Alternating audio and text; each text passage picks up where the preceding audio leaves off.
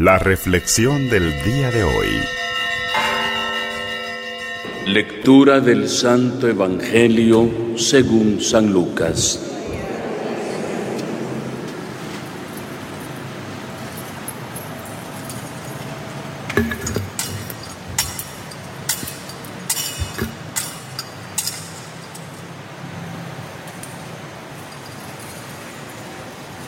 En aquel tiempo Jesús dijo a los fariseos y doctores de la ley, hay de ustedes que les construyen sepulcros a los profetas que sus padres asesinaron.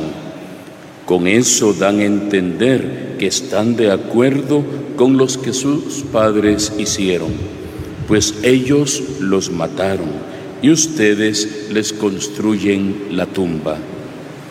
Por eso dijo la sabiduría de Dios, yo les mandaré profetas y apóstoles, y los matarán y los perseguirán, para que así se le pida cuentas a esta generación de la sangre de todos los profetas que ha sido derramada desde la creación del mundo, desde la sangre de Abel hasta la de Zacarías que fue asesinado entre el atrio y el altar.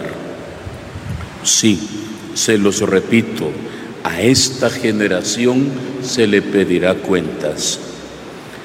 Hay de ustedes, doctores de la ley, porque han guardado la llave de la puerta del saber.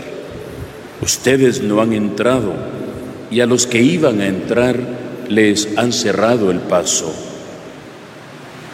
Luego que Jesús salió de ahí, los escribas y fariseos comenzaron a acosarlo terriblemente con muchas preguntas y a ponerle trampas para ver si podían acusarlo con alguna de sus propias palabras. Palabra del Señor.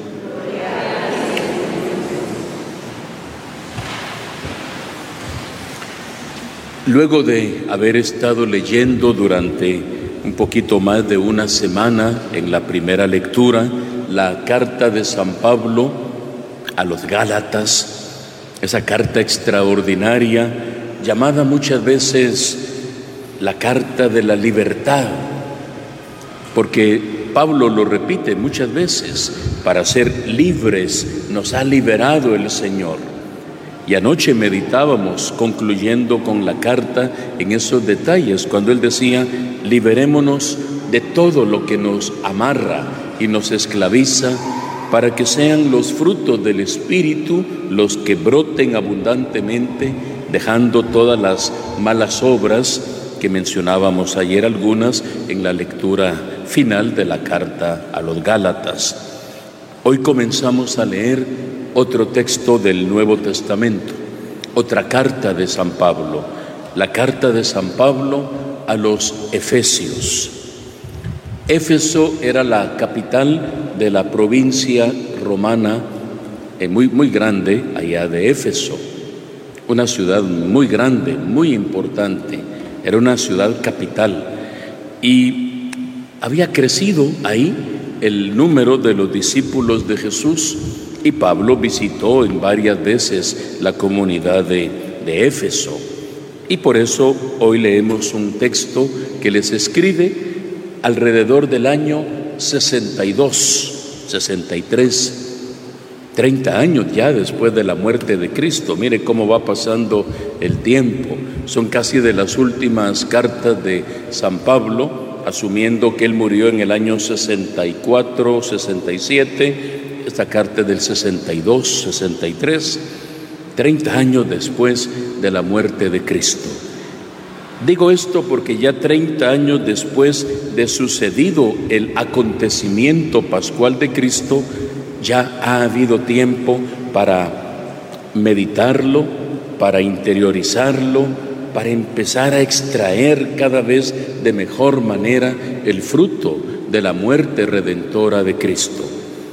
Y digo que ya hay más tiempo porque recordemos que después de la subida de Jesús al cielo hubieron unos momentos de tranquilidad, pero luego empezaron las persecuciones con la muerte de Esteban, posteriormente la muerte de Santiago, nuestro patrono, la dispersión de los apóstoles. O sea, entre tanta carrera, entre tanta prisa, entre la persecución, pues no, no había así como un tiempo, diríamos, más sosegado para meditar en todo lo que había sucedido. En esta carta, que vamos a leer varios días, vamos a encontrar ya temas estructurados. Pablo va a hablar de la iglesia, por ejemplo, en la carta a los Efesios. Va a decir, Cristo amó a la iglesia. O sea, ya habla de la iglesia como, como el cuerpo de Cristo, ya como una, diríamos, institución, una comunidad grande y sólida. Cristo amó a la iglesia y se entregó por ella. Otro tema fundamental de la carta a los Efesios, la unidad, es donde Pablo habla de un solo Señor. No sé si alguien recuerda qué más dice. Una sola fe, un solo bautismo, un solo Dios, Padre y Señor de todos.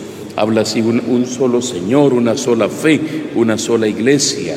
Pablo va como cimentando ya las grandes bases, diríamos, los sólidos cimientos sobre los cuales la iglesia seguirá profundizando a lo largo del tiempo. He hecho un pequeño resumen de la carta a los Efesios para poder entender los primeros versículos de hoy. Comienza saludando yo, Pablo, apóstol, o sea, servidor, enviado de Cristo por su voluntad, le deseo la gracia y la paz de parte de Dios nuestro Padre y de Jesucristo el Señor. Si ustedes notan, es un saludo litúrgico, que muchas veces con ese empezamos la Santa Misa. Que la gracia de Dios nuestro Padre y de Jesucristo el Señor esté siempre con ustedes. Es literalmente el versículo 2 del capítulo primero de la carta a los Efesios. Y alguno pudiera decir, Padre, ¿qué tiene que ver eso? que la Eucaristía es 100% sagrada escritura, es la escritura orada, eh, llevada no solamente a un plano de lectura, sino que a un plano celebrativo. Y, leemos ese texto así, y es una exhortación en nombre de Dios y en nombre del Espíritu Santo.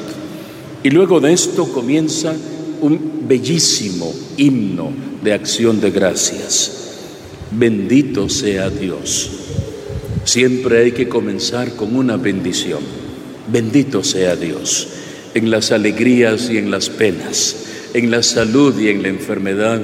Bendito sea Dios. Como dice San Francisco de Asís en aquel hermoso cántico de las criaturas, alabado seas mi Señor. Es como decir, bendito sea Dios en la lluvia y en el calor, eh, con el frío, con la lluvia, con la noche, con Bendito sea Dios en el luto, bendito sea Dios en el gozo. Siempre hay que comenzar con una bendición, porque esa bendición que elevamos se revierte luego como una fresca llovizna en nuestra vida. Y dice Pablo, bendito sea Dios, porque en Cristo Él nos ha bendecido. O sea, notemos lo que decía, bendice, dice porque ha recibido bendición. ¿Y qué tipo de bendición ha recibido uno? Ojalá que al menos con este versículo que nos quedemos. Él nos eligió en Cristo antes de crear el mundo. ¿Cuándo dice que nos eligió Cristo? Antes de crear el mundo, no antes que usted naciera Ah, es que ya cuando estaba en el vientre materno, antes de nacer, Dios ya, antes que se casaran mis papás, pues, tampoco. Mi tatarabuela, mi antes de crear el mundo, es que cuesta entender esto. Antes de que Dios creara todo, ya había pensado en usted. es increíble, o sea, ¿cómo no darle gracias a Dios por eso? porque en el año 2022, terminando la pandemia, salimos medio vivos, salimos ahí caminando, después de todo, 2022 años después de Cristo, pero antes de eso ya habían pasado algunos miles de años antes, desde que Dios creó todo. Y desde ese momento Él había soñado y pensado en enriquecer en este mundo, en este jardín tan hermoso, con esa flor o esa plantita que es usted, ese clavel, rosas y claveles en este mundo. Dios había pensado en galanar este mundo con su vida, con su testimonio, con su riqueza, con sus dones, con sus talentos. Dios había soñado que cuando usted estuviera aquí, usted iba a hacer mucho por este mundo, por esta tierra, y que su presencia, que es única e irrepetible, porque nunca va a haber otro como usted, nunca va a haber otra como usted, Habrán diferentes, no le digo ni mejores ni peores, diferentes, pero como usted, ninguno, ninguna más. Porque Dios así lo quiso. Únicos e irrepetibles, dice, delante de Dios, irreprochables. Y, dice, y determinó, porque así quiso, que fuéramos sus hijos. De una vez Pablo nos dice, no somos sus criaturas de orden inferior como los animales, que no son hijos de Dios. Y no les voy a contar, pero los ángeles no son hijos de Dios.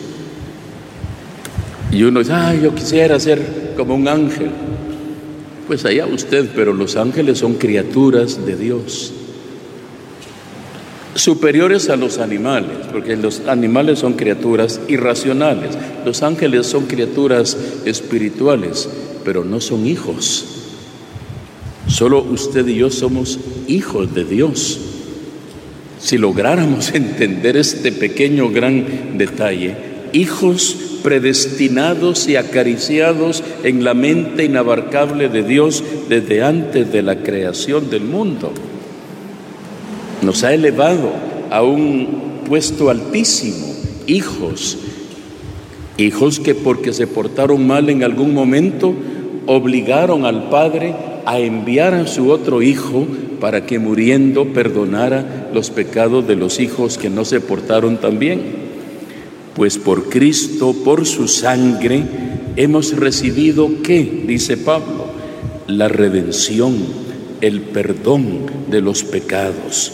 Lo hemos recibido por su sangre preciosa, porque dice, así le ha parecido. Este es el plan que había proyectado realizar por Cristo, salvar a los injustos por medio del sacrificio del justo. ¿Por qué? Porque somos sus hijos. No nos iba a dejar tirados en el abandono. Nos portamos mal, pero nos rescató somos sus hijos, lo más sagrado. Si pensó con amor desde antes de la creación del mundo, ¿cómo nos iba a dejar abandonados? No menoscabó nada, no se quedó con nada. Entregó a su Hijo Santo para rescatar a los pecadores. Con estos pensamientos creo que tenemos mucho que pensar, mucho que meditar, mucho que dar gracias y mucho que seguirle dando vueltas para extraer fruto en nuestra vida. Por eso digo que esta carta escrita 30 años después que todo pasó, aquel primer Viernes Santo con nuestra madre al pie de la cruz, ya, se nota que ya Pablo, como que al igual que ella, meditaba todo en su corazón y ya va extrayendo conclusiones prácticas de lo que significa haber sido redimidos por la sangre preciosa de Cristo.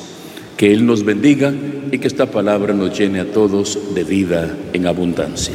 Que así sea para todos nosotros.